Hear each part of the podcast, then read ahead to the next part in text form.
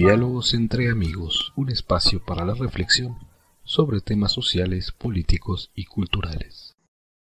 Hola, ¿qué tal? Bienvenidos a otro episodio de Diálogos entre amigos. En esta ocasión tenemos una invitada muy, muy especial, la famosísima influencer ucraniana que reside en México, eh, Irina Fechenko. Eh, Irina, ¿qué tal? Bienvenida.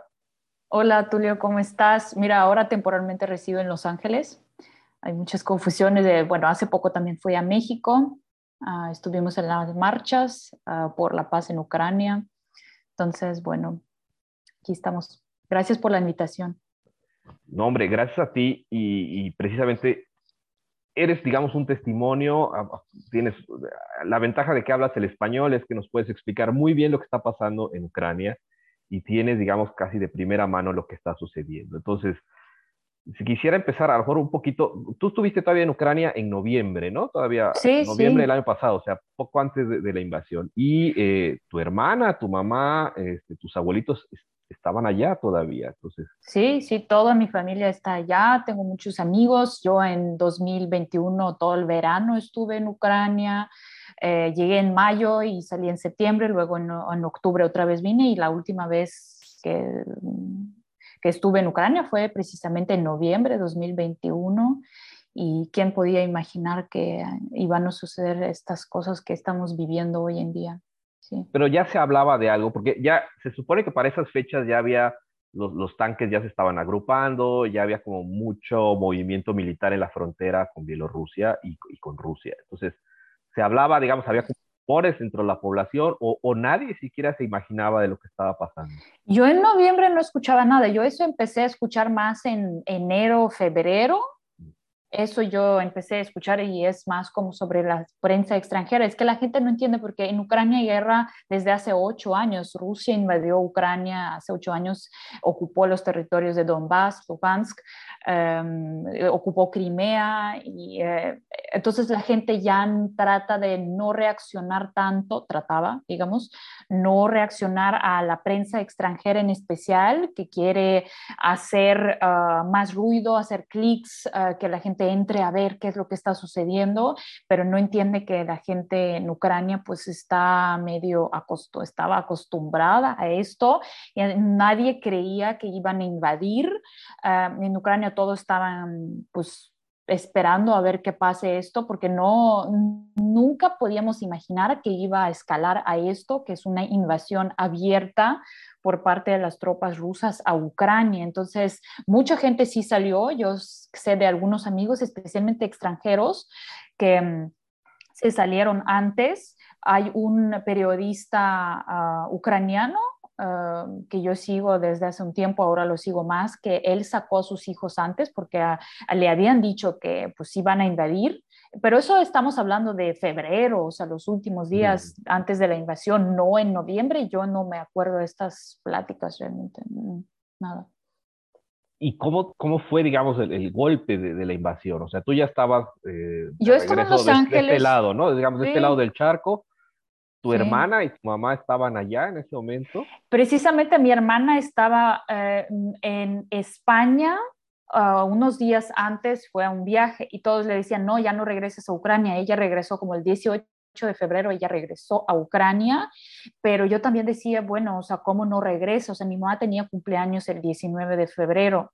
Y yo le decía, pero ¿cómo no regreso? O sea, mi mamá está sola, mi papá falleció hace cinco meses.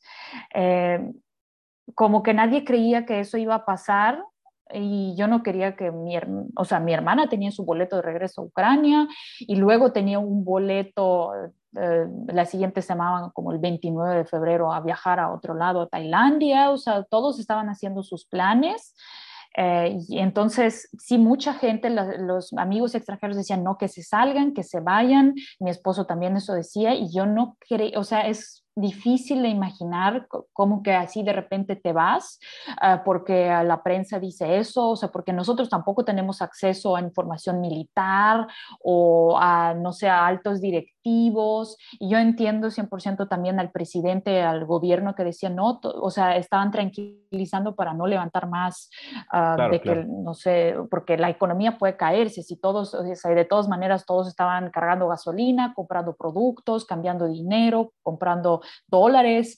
Ah, si esto sucede, pues también el país colapsa antes de la guerra incluso.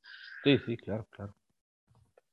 Sí, pero muchos decían que se tenían que... Yo, yo, yo estaba haciendo ejercicio y de repente eh, en la casa y en la sala y mi esposo de repente dicen invadieron Ucrania y yo empezando a llamar a mi mamá, o sea, era como 7 de la noche de Los Ángeles, 5 de la mañana de allá, porque empezó a 5 de la mañana, sí, fue, fue como los verdaderos... 24 de febrero. Sí, como los verdaderos nazis los rusos atacaron así también en la mañana, porque Kiev también fue invadido por los nazis también en la mañana temprano. Empezó la guerra así tal cual. Mucha gente ese mismo día agarró sus coches y se salieron. Tengo amigos que se salieron. Algunos decidieron quedarse, algunos esperaron un día más y se salieron yo empezando a llamar a mi mamá y mi mamá me dijo que no dormía esa noche, incluso no dormía, tenía un presentimiento malo y cuando por fin se reunió se despertaron con esos con el ruido de las bombas que cayeron en Kiev y en toda Ucrania.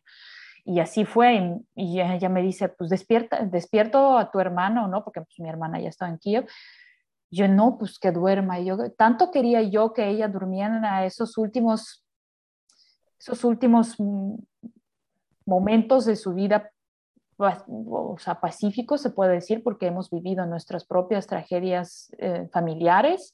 Yo no quería que ella despertara, ¿sabes? No quería despertarla para que ella podía todavía dormir como en esa paz. Pero bueno, eventualmente la tuvimos que despertar porque había que guardar las cosas, empezar a buscar los documentos y como indicaba el gobierno, guardar lo más importante en una mochila contigo. Entonces, Mm, ya, ya eventualmente se tenía que despertar y teníamos que explicar porque ella no entendía tampoco lo que estaba pasando. Es como negación, o sea, estás en negación de lo que está pasando y no quieres aceptar y dices, bueno, o sea, va a pasar, no va a, no, no va a escalar, vives en eso. Es también, ¿sabes? Yo ayer vi el documental eh, en Netflix, se llama Last Days, sobre los judíos de Checoslovaquia, ah, los sobrevivientes de Auschwitz y es, es, tremendo, o sea, los que tienen valor pueden verlo, pero es como que les preguntan por qué no, no, por qué no se fueron, por qué no creían o por qué esperaron y no se, no, se, no huyeron, porque nadie creía que eso iba a pasar. Creía, exactamente. Entonces, la, el sentimiento es parecido, nadie creía. Entonces, es como que no crees, pero ahora ya, como dicen en la guerra, puede suceder lo que sea y nunca hay Ah, como lo suficiente. Siempre puede haber peor, siempre. Siempre puede haber algo peor, sí, exacto. Qué, triste, ¿no? Pero, y digamos, ¿cómo, ¿cómo decirlo? No te quiero ni preguntar, digamos, qué sentiste, porque obviamente la angustia te ha de haber, te ha de haber invadido, ¿no? O sea, eh, sí, sí, yo ya... Mm, no, no, dime pues ya yo no sabía qué hacer. Yo decía, pues que se salgan o se resguarden, no había mucha información, porque eso luego nos enteramos después que no se puede resguardarse, por ejemplo, en sótanos que no son refugios profesionales, no se puede resguardarse ahí. Ellos se fueron, a, ellas se fueron a parking en nuestro edificio, pero yo al 100% no sé si es correcto resguardarse en el parking, porque ahí sí hay varias salidas, o sea, un refugio profesional adecuado para la guerra tiene que tener varios varias salidas, por lo menos dos, y también acceso del aire, porque si se tapa, uh, si se cae el edificio, tiene que haber acceso a la, de aire por otro lado. O sea, ahora estamos aprendiendo todas esas cosas sobre la guerra. Eh, yo no sabía qué, qué hacer, porque irse también es peligroso, pero bueno, en este momento, a comparación como ya pasaron tres semanas, no más de tres semanas, eh, todavía se podía salirse más o menos en paz. Ahora andar en carretera es peligroso, ahora agarrarse un coche e irse es bajo tu propio riesgo. Entonces yo también les decía que no se vayan o ya no me acuerdo qué les decía porque mis primeros días de la guerra, los cinco días, ya ni me, ni me acuerdo cómo eran, o sea, era puro como que te duermes dos horas, te despiertas, checas el celular, llamas, no tienes capacidad mental de entender o sea, todavía estás procesando, como una semana estás en proceso de aceptación de que eso está pasando. Tus abuelitos creo que estaban allá también, ¿no? mi abuela está en otro departamento, mi abuela materna y mis abuelos paternos estaban en otro departamento y mi abuela uh, paterna, o sea, mi abuelo con mi abuela estaban y mi abuela ya estaba grave. Ella los últimos años no sale de su casa, no salía de su casa y empezó a ponerse más graves uh, por la guerra o, y también yo creo que la guerra afectó, pero empezó a gritar, mi mamá no podía venir porque está, bueno, esta guerra sucediendo, entonces no sabía también qué hacer para poder ayudar. Los vecinos de mis abuelos les estaban ayudando con mi abuela, tratamos de llamar la ambulancia, eh, llegaron, pagamos, o sea, nadie también respondía, o sea, la ambulancia no puede venir, la ambulancia gratuita, digamos, del Estado no puede venir porque nadie quiere venir porque está sucediendo la guerra. Entonces, eh, vinieron y al día siguiente mi abuela falleció. Empezó la, además, creo que fue el primer día, primera vez que hicieron o, toque de queda 36 horas. Entonces, empieza el 15 de febrero, Uh, la ambulancia vino el 14 de febrero, el 15 de febrero en la noche empieza el toque de queda hasta el 17 de febrero en la mañana. Y mi abuela fallece el 16 de febrero en la mañana. ¿Y qué hacer? porque no puede salir, no pueden venir, uh, o sea, solo pudo venir la policía a documentar los hechos, dar, se llevaron a mi abuelo, le dieron un documento, es todo un desastre a nivel personal porque ¿qué, hacer? ¿Qué haces en este caso? Y no pudieron, uh, se tuvieron que esperar para recoger el cuerpo hasta el 17 de la mañana. Los servicios, me imagino, están colapsados porque si hay bombas cayendo, hay gente que, también está requiriendo los servicios, es, es, un caos, es una zona de guerra prácticamente, ¿no? Es como... Sí, zona de guerra, e, es, Kiev la capital, entonces allá, por lo que yo entiendo, uh, no es que, uh, sobre todo se necesita ayuda humanitaria para viejitos, para gente que, uh, para orfanatos, por ejemplo, para hospitales, y el, el, problema es que pasan muchos, uh, ¿cómo se llaman? Para pasar los bloques, uh, o sea, en cada, cada rato tienes que pasar seguridad. Entonces, para que llegue una ambulancia o para que llegue policía tienes que esperar y muchos no podían salir. Por ejemplo, los servicios funerarios no pueden venir porque es toque de queda y no puedes venir, no puedes salir, no puedes venir, nadie te deja y es peligroso incluso porque pueden pensar que es Mm, bueno, que eres el enemigo, digamos, ¿no? Entonces, ya hasta el 17 de febrero, digamos, pudieron venir los servicios funerarios a la casa de mi abuelo, sí. Y luego tengo entendido, tu hermana escapó, o sea, Sí. toda una travesía heroica casi, ¿no? No sé si, pudieras comentarnos un poquito. Sí, eso mejor preguntar a ella. Básicamente lo que sucedió es que ella, el 25 de febrero, ella se salió eh, al día siguiente, porque no sabíamos qué hacer. Yo les decía a las dos que se vayan, porque mi hermana estaba con mi mamá y estaban pasando así la noche, la mañana, cada rato se bajaban al parking, estaban ya cansadas de no dormir eh, y estar resguardándose y no sabían qué hacer y tomar decisiones en esas condiciones es muy, muy difícil. yo, yo les decía que se salgan, que agarren el tren. Yo les estaba además comprando boletos para el tren desde aquí, pero ¿cuáles boletos? O sea, la gente se subía sin boletos todavía hasta la mañana 25, creo que te subías con el boleto, pero después ya, o sea, la gente se subía como sardinas, eh, se empacaban los trenes con gente como en la Segunda Guerra Mundial, los que escapaban de la guerra, y ella tomó la decisión de irse porque mi mamá no se quería ir. Y es difícil imaginar cómo, cómo puedes tomar esa decisión, porque yo le decía a mi hermana que se vaya, o sea, que se vayan las dos, pero mi mamá no se quiso ir, entonces mi hermana se tuvo que en cinco minutos agarrarse sus cosas e irse sin poder ni siquiera despedirse propiamente de mi mamá. Eh, es también, hay gente que está más organizada y no se, no se lleve tanto por el pánico, pero hay gente que es más estresada y, y se, se, paniquea más. Entonces, no podemos ni juzgar ni opinar de las decisiones de otras personas. Eh, yo estoy feliz de que mi hermana salió de Ucrania, porque yo solo tengo una hermana, yo no tengo familia más. Eh, o sea, mi mamá está en Kiev, mis abuelos, o sea, mi abuelo queda en Kiev y mi, tía queda en Kiev y mi otra abuela queda en Kiev. Entonces, yo estoy feliz de que mi hermana ahora está fuera de Ucrania. Sí, no, yo te pregunto esta cuestión, digamos, no, no es por una cuestión de, juzgar, al contrario, pero para que, para que el público entienda, o sea, las dificultades que está viviendo la gente, que está, porque a veces, digamos, ve uno el noticiero y, y, pues sí, estás comiendo, ves el noticiero y como que pasa la, la, noticia de Ucrania y pues mira, qué triste, ¿no? Pero cuando oyes el testimonio de viva voz de, de alguien que dice, no, mira, mi hermana tuvo que salir así, treparse a un tren y se iban todos. Sí, sí, hay muchas están personas. cayendo las bombas, este, mis amigos están ahorita en un búnker, este, es como que dices, eh, ay, este, sí, mis, mis amigas. Más la, noticia la empiezas a ver más cerca, ¿no? Más. Sí, influencers mm, también hispanohablantes, eh, ucranianas, ellas me escriben y luego no tienes noticias de ellas eh, por mm, un día y ya no sabes dónde están. Algunas estaban en Nikolaev, algunas en Rivne, eh, en diferentes ciudades y ellas hablan con la prensa también dentro de lo que se puede por la diferencia de horario y también porque no tienen señal.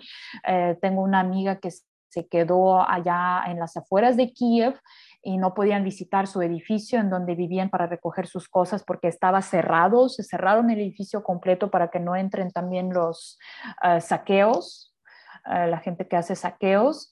Ah, tienen miedo, pero también tú como persona que está afuera no puedes dar, o sea, puedes animar a las personas, pero también dar consejos está difícil, o sea, puedes ver un poco desde afuera, pero también ellos tienen que tomar sus propias decisiones. Ellos decidieron quedarse y también lo que están haciendo es ayudar, recolectar ayuda, juntar dinero, mandar comida.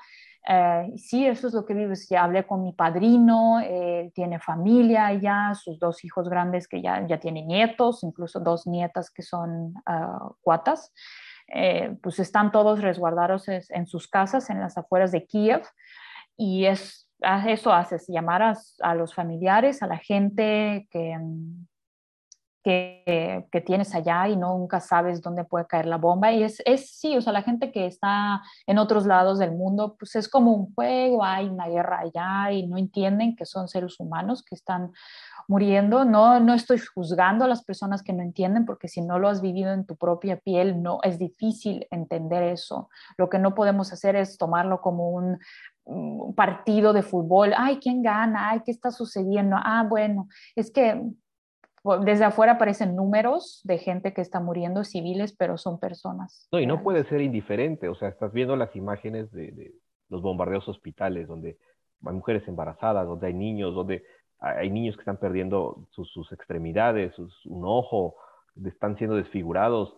Hay mujeres, el caso de estas eh, eh, eh, embarazadas, de, embarazadas de, Mariupol, que fue famoso, que, que además para es que ya, ya no encuentro ni las palabras, la, la, maldad todavía de querer decir, no, era, eran este, Instagramers y se maquillaron y actuaron.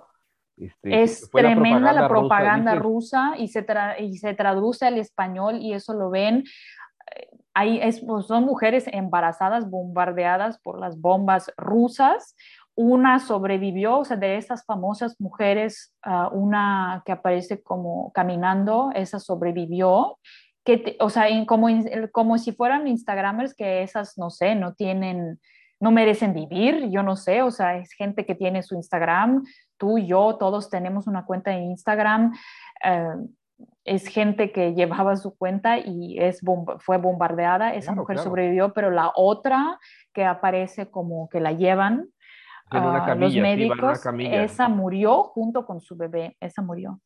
Sí. eso Yo, yo no sé cómo, cómo la gente puede creer que eso es fotografías, que es instalación o maquillaje. Es una guerra de verdad. Yo creo que la gente cree en eso porque es una negación. La gente no quiere creer que eso es verdad y es como es más fácil creer que eso es maquillaje que aceptar de que eso está pasando. Y es que desgraciadamente la, o sea, vivimos la guerra como tal, que es lo que está pasando, pero vivimos la guerra de desinformación.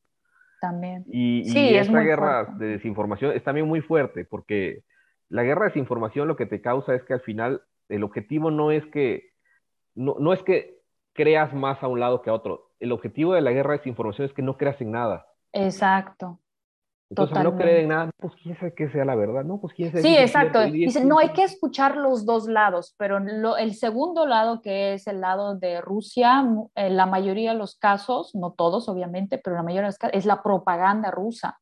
Eso son mentiras. Y yo entiendo para la gente que está de este lado del mundo que no entiende cuál es mentira, cuál es no, pero hay, pero la, la persona que quiere buscar la verdad la encuentra porque hay información, hay medios eh, imparciales que dan información verídica de lo que está sucediendo, o sea, no, no, no los medios prorrusos y tampoco, si, si no quieren escuchar los medios de Estados Unidos, también hay medios independientes que están reportando lo que está sucediendo. Sí, y además hay organismos internacionales que están también eh, emitiendo ya eh, informes que, son organismos que no dependen de, ningún gobierno, por ejemplo, el Comité Internacional de la Cruz Roja, este, Amnistía Internacional, etcétera, que están reportando todas las atrocidades que están pasando y que puedes consultar en Internet sus informes. O sea, como bien dices, el que quiere informarse, busca y encuentra. Y el que quiere encontrar la verdad, la va a encontrar. El que busca la verdad, la encuentra. Eh, sí. Y una cosa también, o sea, dicen, hay que dar también la voz a la gente de Rusia. Eh, en Rusia cerraron los medios independientes. Hay algunos eh, periodistas que yo veo que están fuera de Rusia o incluso bajo su propio riesgo están dentro de Rusia reportando lo que está sucediendo, están en contra de la guerra. Son unos pocos canales de YouTube que siguen bajo su propio riesgo porque son 15 años de cárcel por decir la verdad sobre Ucrania, de que Rusia invadió Ucrania y está matando gente civil. Eh, y pero los que están en otros idiomas, muchos es propaganda rusa eh, y es desafortunadamente que la gente crea en esa propaganda, que eso, eso no es cierto, son mentiras, entonces está difícil. ¿Por qué, no, ¿Por qué la gente es tan difícil creer a la víctima? O sea, si una ucraniana reporta desde Ucrania en español lo que está sucediendo, luego la gente no quiere creer eso porque hay cultura de no creer a la víctima, creer al agresor, justificar al agresor. Es que ella caminaba en falda corta y por eso le sucedió. Es que ella ya antes la han visto con no sé quién.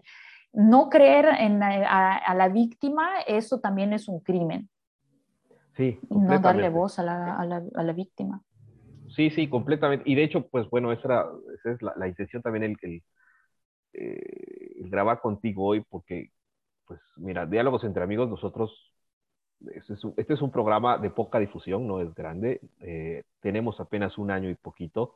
No eh, importa, ahora cada voz, cada, cada oreja, oído que nos está escuchando hoy, vale porque puede hablar con su familiar, con un amigo que está defendiendo y no está condenando los actos de Rusia, puede hablar con ella y porque hay datos y se sabe y los países, eh, la mayoría de los países hoy en, el mundo condenó los actos de Rusia contra Ucrania. Sí, eso se tiene que difundir. Sí, tal cual. De hecho, te, y te, bueno, nada más te decía, y la intención de diálogos entre amigos, y eso es, eh, está, digamos, expresado en nuestras redes, es nosotros no eh, buscamos promover la desinformación, al contrario, es analizar diferentes temas políticos, sociales, culturales, pero sin polarizar, sin radicalizar, sin, sin tomar estas eh, posturas también de, de, mentiras o de propaganda, sino al contrario, buscar, digamos, la persona que sabe, que vive el hecho y, tener su opinión. Y en este caso, pues te agradezco mucho, Irina, el que, no, gracias a ti compartido un poquito por hablar de esto. Yo me gustaría, mira, seguir platicando más, pero creo que, creo que cualquiera puede, puede sentarse e investigar en Internet, pero te agradezco tu tiempo. Sabes, también quería agregar sobre mm, eh, el odio, que también muchos comentan. Hay que entender que ahora quedan todos mal, o sea, mm, que hablan de rusofobia, o sea, en Ucrania, obviamente, eh, como Rusia nos invadió en Ucrania, mm, o sea, odian a los rusos, eso es cierto. E-, es eso no se puede, es normal. O sea, ¿qué esperas? Que, que, alguien llegue, entra a tu casa, te rompa tu casa, la incendie, la haga cachitos y qué vas a pensar de él? La relación va a estar mal ya por, muchos, por muchas generaciones y eso hay que entender. Hay rusos que están fuera de Rusia, están viviendo en, en México, en otros países, que apoyan Ucrania, que van con nosotros a la marcha, que juntan ayuda humanitaria, que se salieron justamente de Rusia por la dictadura que hay allá o tienen familiares en Ucrania y les creen. Hay otros rusos que, por ejemplo, no creen y están eh, específicamente, no sé si les están pagando, cómo eso puede ser, pero no importa si les están pagando o no, pero ellos... Eh, difunden, creen en esa propaganda rusa y están tratando de justificar eso, que están trabajando con el régimen y difundiendo la información eh, falsa. Y hay otro tipo de gente de eh, Rusia que no hacen nada, o sea, como si no hubiera pasado nada. Y hay que entender que... Eh, como que están hablando tanto de que por qué odian a los rusos. Es que es como Alemania cuando sucedió la Segunda Guerra Mundial. Es un desastre para gente de allá también pero es que se tienen que dar cuenta los rusos de lo que está pasando. Eh, se tienen que dar, porque ellos están mal, pero los ucranianos están peor porque los están matando, los están matando a la gente civil. Y eso es lo que la gente no entiende cuando buscan a otra, eh, tratan de hacer víctima, que también son víctimas, muchos de ellos son víctimas porque ah, no, no, están de acuerdo con la guerra y reciben odio injustificable, pero ellos están en contra del régimen, pero también hay muchos que apoyan y desafortunadamente hay la mayoría que apoya o no hace nada. Y hoy en día hay que declararse de que estás en contra del gobierno uh, de ruso, de Putin, del régimen y declararse de compartir tu postura y eso es importante de que ah, eso es lo que quieren los ucranianos, que los rusos, o sea, querían, pero hasta cierto punto entendimos de que eso no vale la pena, que no quieren, o sea, simplemente andan de vacaciones, no quieren, hacen historias de que no está como si no sucediera nada, como si su país no está invadiendo nadie. Y eso es lo que duele mucho, que la gente hace como si no hubiera pasado nada, cuando realmente está pasando algo grave. Y en estos momentos, digamos, el tomar una posición como neutral o de no me meto, es estar con el agresor.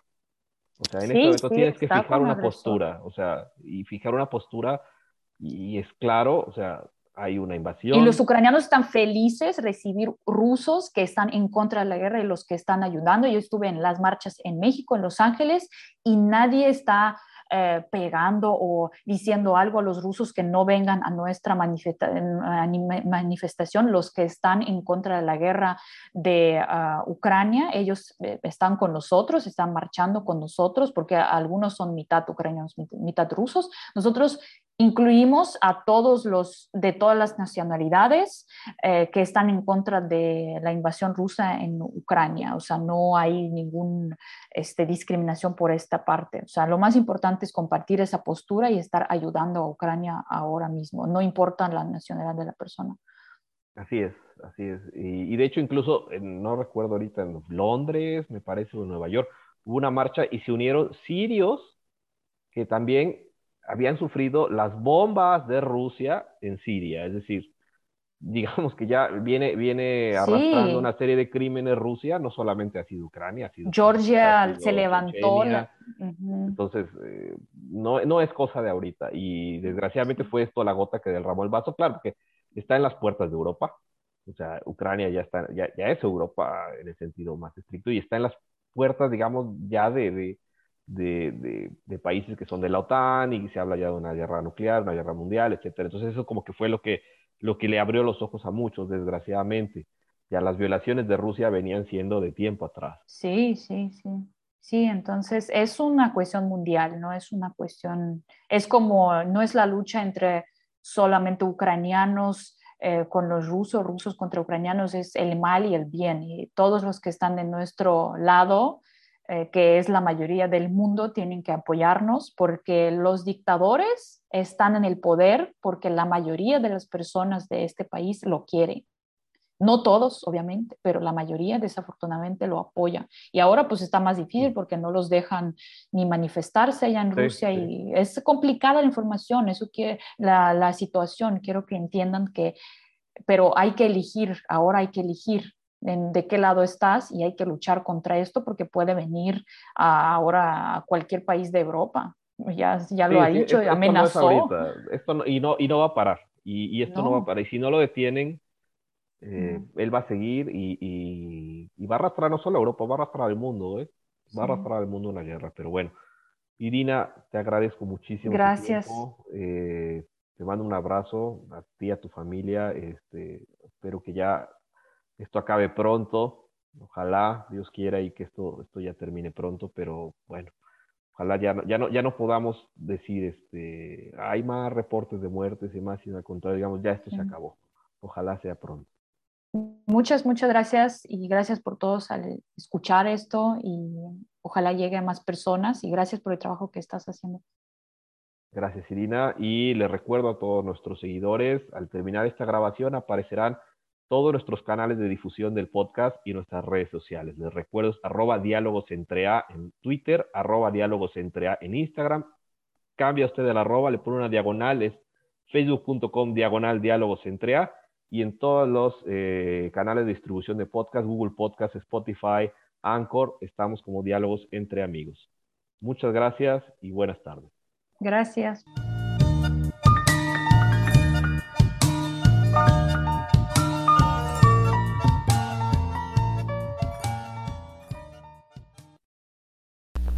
Programa grabado el 21 de marzo de 2022. Las opiniones son responsabilidad únicamente de quien las expresa. La música de inicio y fin es Electro Tango de Joseph McDade. Diálogos entre amigos, todos los derechos reservados.